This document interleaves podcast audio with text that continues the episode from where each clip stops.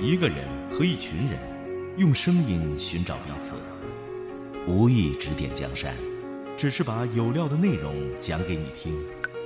凤凰会，专注有营养的声音。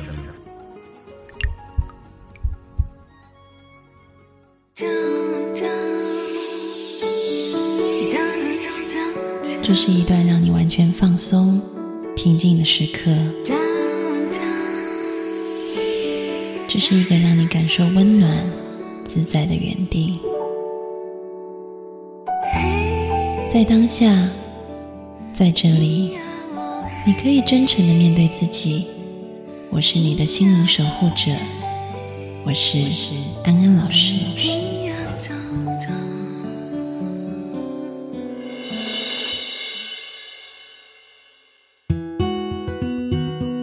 Hello，各位听众朋友，大家晚安，欢迎收听安心 So Good，我是安安老师。今天节目迎来一个重量级的嘉宾，为什么会有这个嘉宾出现呢？其实这个嘉宾是安安老师的助理的头号粉丝，感觉有点复杂。陈富老师你好，是是，各位听众朋友大家好，很高兴跟各位听众朋友啊在空中相会。嗯，为什么会邀请到陈富老师呢？其实是因为我们。应该是一个月前吧，是是一个月吧。嗯，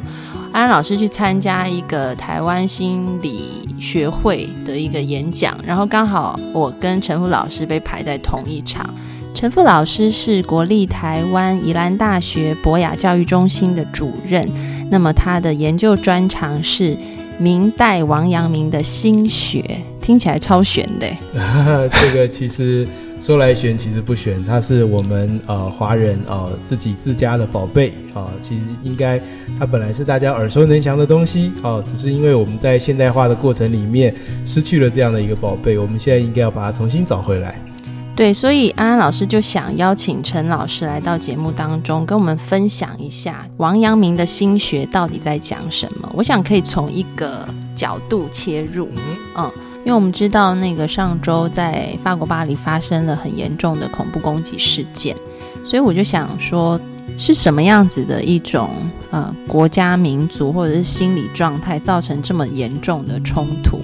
嗯，如果从所谓心儒学或者是王阳明的心学的角度来看，有没有可能从我们中国传统古代的这些智慧当中去寻找一条可能解决的路径啊？好，谢谢安安老师哦。这其实可以从两个层面来看哦。呃，即便在今天，我们也听到哦，就是巴黎恐攻的那个嫌犯里面哦，有一个女生哦，她呢其实作为一个这个枪手哦，其实她是呃并没有对于伊斯兰教有多深的信仰哦，而是他自己本身的出自于一个问题家庭哦，嗯，那人生没有方向哦，那也。参与很多一些呃活动啊，party 啊，然后呃，对于自己的人生也是感到很茫然。嗯，所以其实呃，法国人他们在面对其实不只是一个两大文明之间的一个对对抗的问题哈，还包括了呃欧洲人自己文明本身所面对的一些社会问题。嗯，这其实也是很值得醒思的哦。呃，那他跟呃刚刚我们安安老师所提到的王阳明啊有什么关联呢？有一个很很重要的关联，就是说，呃，心学呢，作为这个呃儒家思想里面，大概在明朝中晚最后一波具有创造性的思潮来看，它影响了一百五十年的时间啊。那呃，其实他在儒家来说，就有点，如果讲说马丁路德是基督教的改革派。那么心学它也可以，呃，王阳明所代表的心学也是儒家的一个改革派，嗯，它使得儒家的思想变得很活泼，而且很 popular，很平民化，哦，老弱妇孺，哦，贩夫走卒，哦，砍柴的樵夫，哦，市场的呃菜贩，他们都可以去认识心学，哦，那也促使了明朝中晚期所谓的三教合一这样的一种社会气氛在民间。得以成型啊，那这是心学所带来的效果，因为它其实是一个非常极简风格的儒家思想哦，它重视的是人的心的流动性，人的生命的呃敏锐度哦，那就使得说人心得以呃解放哦，心灵得以解脱，解脱跟解放是心学所对于儒家思想带来的两大很重要的贡献。心学等于是把原本的那个儒家思想带到一个另外一个境界，是更自由的嘛？对，就是更更产生了一种视野上的高度，还有生活上的宽度哦。因为心学而而而使得呃原本在明朝呃就是中期哈，因为朱熹的理学所带来的一些窠臼或框架哦，那透过了心学，透过王阳明而得以释放开来哦，转型成一个更活泼的形式。那尤其是对于人的心灵的这个层面，赋予更多的尊重跟包容，才使得说明朝中晚期有非常多的一些文学作品，都是因为心学这样的思潮而跟着产生。像比如说这个冯梦龙啊，哦，他所写的那个三言二拍呀，哦，或者是《西厢记》啊，甚至吴承恩的《西游记》啊，这些文学作品得以产生，都是跟心学这样的一个思潮的所带来的一种社会性的那种呃解放，才会产生这么多很自由的作品。听完那个陈富老师的介绍，安老师真的很后悔以前没有多读点历史。我要爆料，我要爆料一下，以前高考的时候，我的历史是所有科目里面最低分的。但是你还是念了台大哈。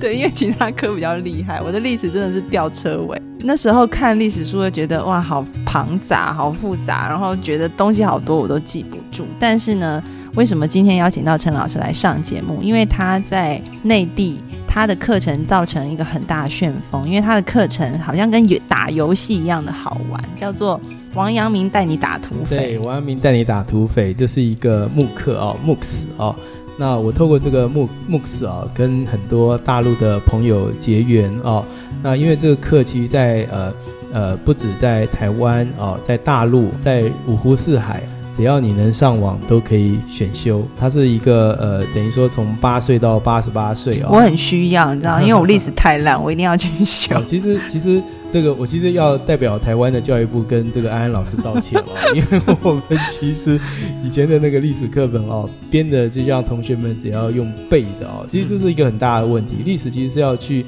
思考的，要去理解的，不是去背诵的哈。那这个，尤其是那种需要灵活的、敏锐的去对于不同观念进行思辨的学科，居然拿来只是做背诵考试的时候，那会造成很大的问题跟盲点。再来就是说，王阳明带你打土匪呢，他虽然是是在讲一个历史人物，可是他谈的是人心。谈的是人性，谈的也许是，也甚至可能也涉及到工商管理，也涉及到哲学，也涉及到文学，也涉及到一个人的呃内心心理，所以它其实是一个做学门来说，它是一个综合型的课。嗯，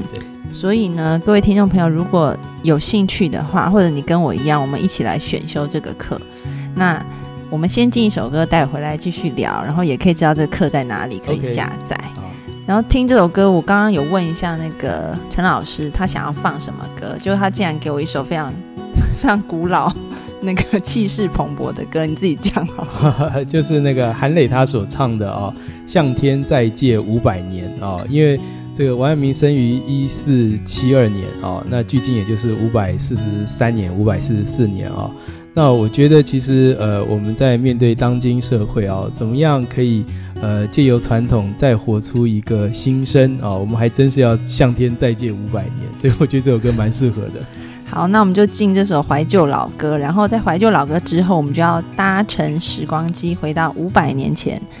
跟着王阳明一起打土匪，而且这个土匪是住在心里的土匪，对吗？待会回来。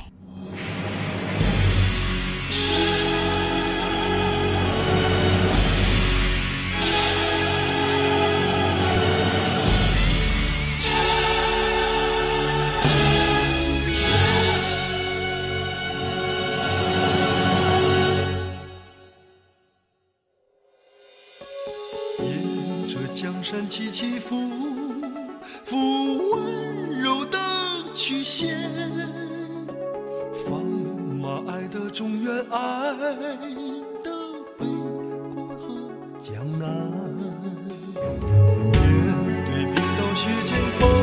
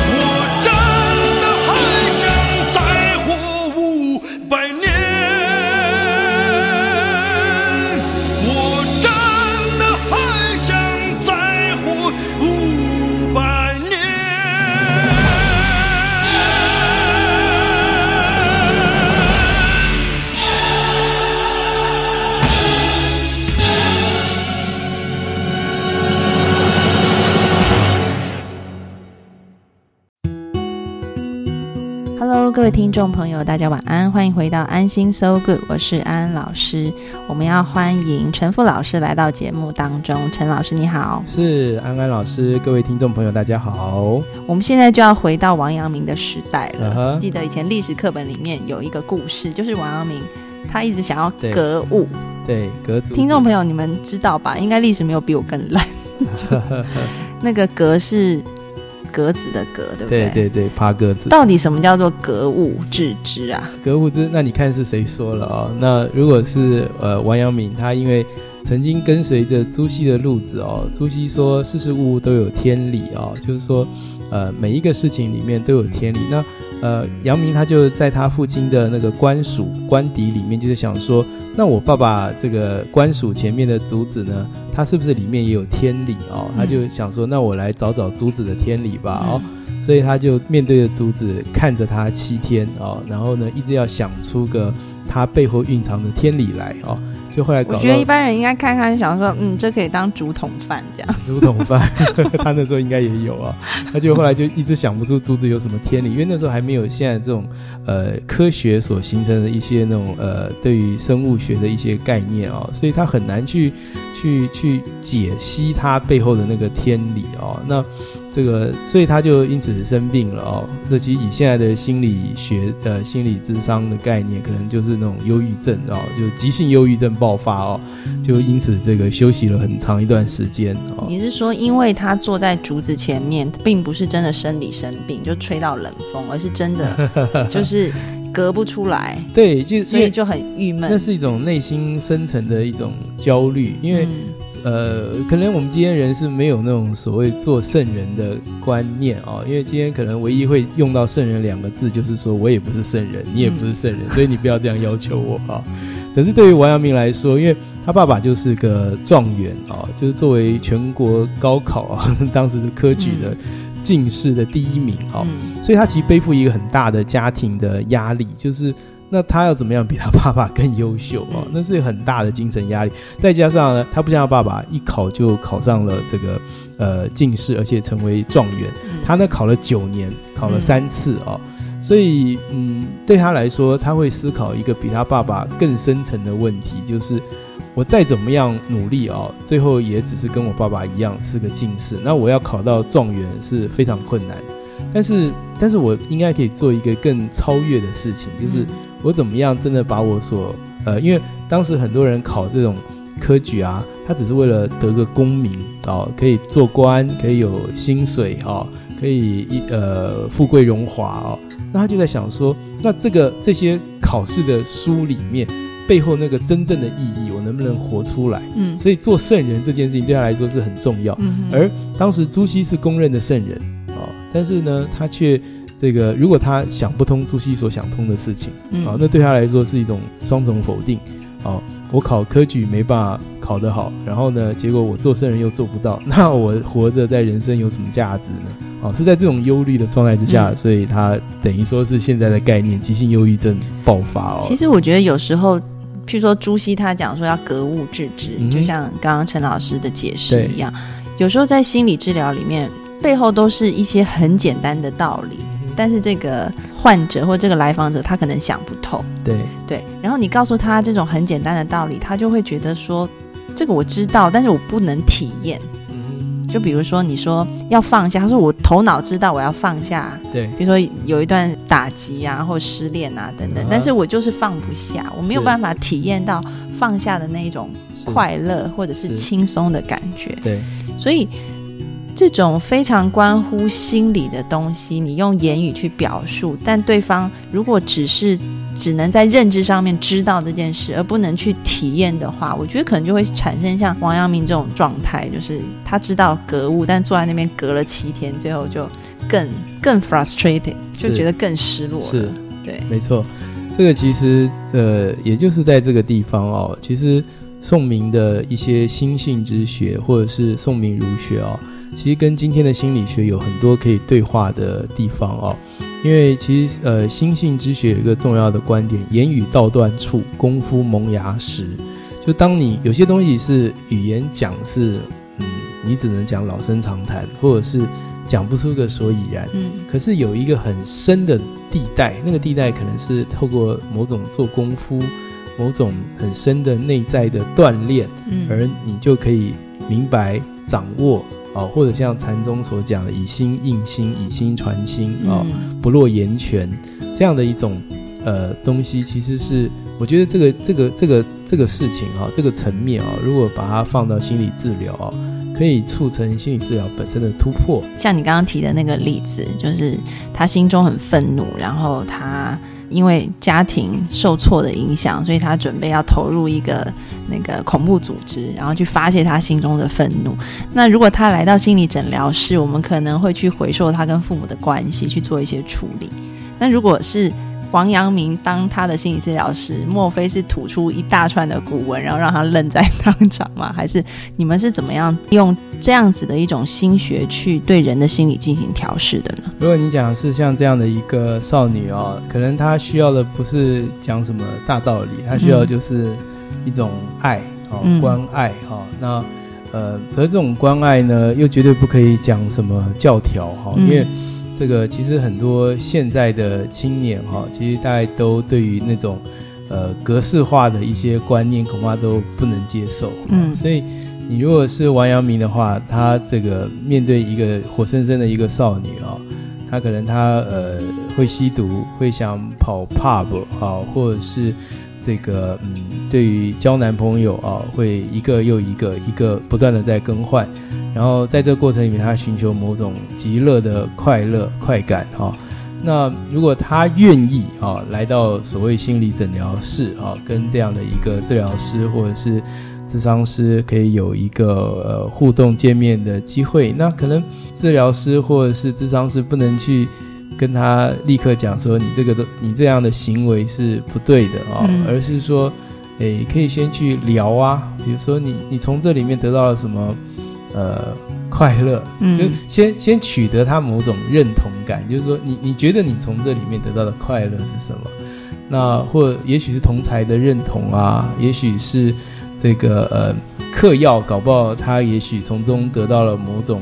呃现实世界不能得到的满足。所以在心学里都有提到这些，在西方治疗里面的这些共情啊，这这部分里面都有吗？呃，如果你讲的是共情，那是肯定的。我们其实呃，就面对一个呃具体活生生的人啊、嗯就是要从他能理解的语言去嗯说他能听得懂的话。嗯比如说，曾经有一个呃耳朵聋的人啊、嗯。去见王阳明啊、那就是他跟王阳明不能够，而且他不只是聋哦，他还不能说话，嗯。既是聋又是哑哦。那他就跟王阳明用笔谈的方式，那杨阳明就问他说：“你耳朵听不见，嘴巴说不出话，嗯。哦，那可是你懂不懂是非？嗯。啊，那呃，这个这个聋哑人士他就说，呃，他就用写写字的方法，嗯。他说当然当然懂。那所以呃，杨明就跟他说，虽然你不能听不能说，可是你心中依然有良知，哦，你依然可以活出你心中的光明啊。嗯那所以呃，认识生命这件事情跟你的呃际遇，跟你的呃身体的完整或残缺都没有绝对的关系。嗯重点是你是不是可以找到你生命里面的那个光哦，嗯活出那个热嗯哦。那同样的，我们刚刚回到讲这个少女啊，那呃一个青年、青少年或青年，嗯他呃能够接受这样的一种呃每天就是 pub 啊、喝酒啊、呃玩乐啊的人生吗？显然他一定也觉得很无聊，嗯，他才会想要做一个让他觉得他活活过活着的、嗯活着的一种方式，嗯只是他选择了错误，而且伤害了别人的方式。嗯但是显然他有这样的需要，才会去做出这么大的行为出来。嗯好，那所以我们要让他这种心理的需要，那是所有人都有的一种需要，生命意义。嗯人要找到一个意义，问题是这个意义能不能够走到对的方向，做出对的事情。哦，那这就是一个寻找的过程。嗯所以显然，这个刚刚讲这个法国的少女，她可能跟一般的少女，不论她是不是法国人，嗯她作为一个人，她都有这个心理需要，只是她在这个过程里面没有一个很好的引导，嗯才会形成了一种伤害的行为。这个在台湾郑捷嗯哦，其实何尝不是如此呢？嗯哦，因为她在她成长过程没有人关爱他，他就一直沉迷于一个一个虚拟的世界里面，嗯，然后他就一直想说我要干一个很轰大的事轰烈烈的事轰轰烈烈的大事。哦，于是他做出了这种这种伤害别人的行为出来。我呃跟那个听众朋友稍微解释一下，郑杰就是之前在台湾有一起就是类似恐怖袭击，但是他背后没有组织，他是个人的行为，他就在捷运里面杀害了很多的人，然后后来呃去查他的这个背景，就是他一直都有去这个求助精神科医生的这个病史，但是如果他遇到王阳明，可能就不一样了，因为我发现。刚刚你提到的那个观点跟心理治疗还是有蛮大的区别，点在于说，可能我们会去看他的原因是什么，嗯把那个原因抓出来，但是感觉就是阳明兄，姑且让我这么称呼他，感觉比较亲切。他好像更把东西放在那个生命意义的追寻，所以呃，其实，在那个心理学第三学派啊、维也纳第三学派这个弗朗克哦，意义治疗嗯，的概念来说，它跟阳明是可以完全沟通的，就存在哦主义对那一派。每一个人都可以找，都需要找到自己生命，而且找到自己生命意义，他可以活得健康啊、那心学其实也是这样的一个脉络之下发展出的学问。那其实阳明本身就是一个非常不落俗套的人，就是他不喜欢格式化的过生活，嗯。所以他小时候也做过很多光怪离奇的一些一些事情出来啊、嗯。那这个甚至有一些可能事后想想，以后长大会很懊恼，做了一些很多很糗或者是对一些长辈哈、可能不见得很恭敬的一些行为啊、嗯。那但是那也就是一个寻找的过程。嗯，这个我不知道，这个安安老师有没有看过？有一部法国人拍的一个电影叫《喜马拉雅》，讲的是西藏啊、嗯嗯，他们这些很久对应该是很久以前的人他们怎么样去翻山越岭是哦。那其中有一个年轻的呃，被当时大家推为酋长，可是被老酋长不认可哦，他们就有一段磨合的过程。结果后来老酋长呢，这个在死掉之前啊，因为这个他能够看得出天后的变化，而年轻的这个酋长是不能的哦。可是他却救了这个全部落的这个商队哦，所以年轻的酋长这个最后对于这个老酋长非常的感念，可是老酋长却要死掉了哦。而且老酋长也把这个哈达哈、交给他，代表说我真的承认你是一个可以继承这个部落、带领部落的酋长哦。老酋长讲了一个意味深长的话哦，啊、那那个其实我非常感动。他说，每一个呃一个真正的领袖啊、年轻时都是叛逆的。嗯啊其实这个、呃、套用王阳明是如此，那套用到很多的青少年哦，他其实如果他的生命真的是呃想要追寻自己生命意义，他一定在年轻的时候有一些呃做过一些很糗或者是好像是会懊恼的一些事情，因为在摸索，嗯。所以在这个摸索过程里面，就真的需要有一些好老师嗯啊、或者是好的智商师，可以给他一个很重要的引导，让他这种摸索的过程哈、这个减少这个自己事后很懊恼的那种状态。但当这个过程要很自然嗯哦，而不是这个呃应试的或者是很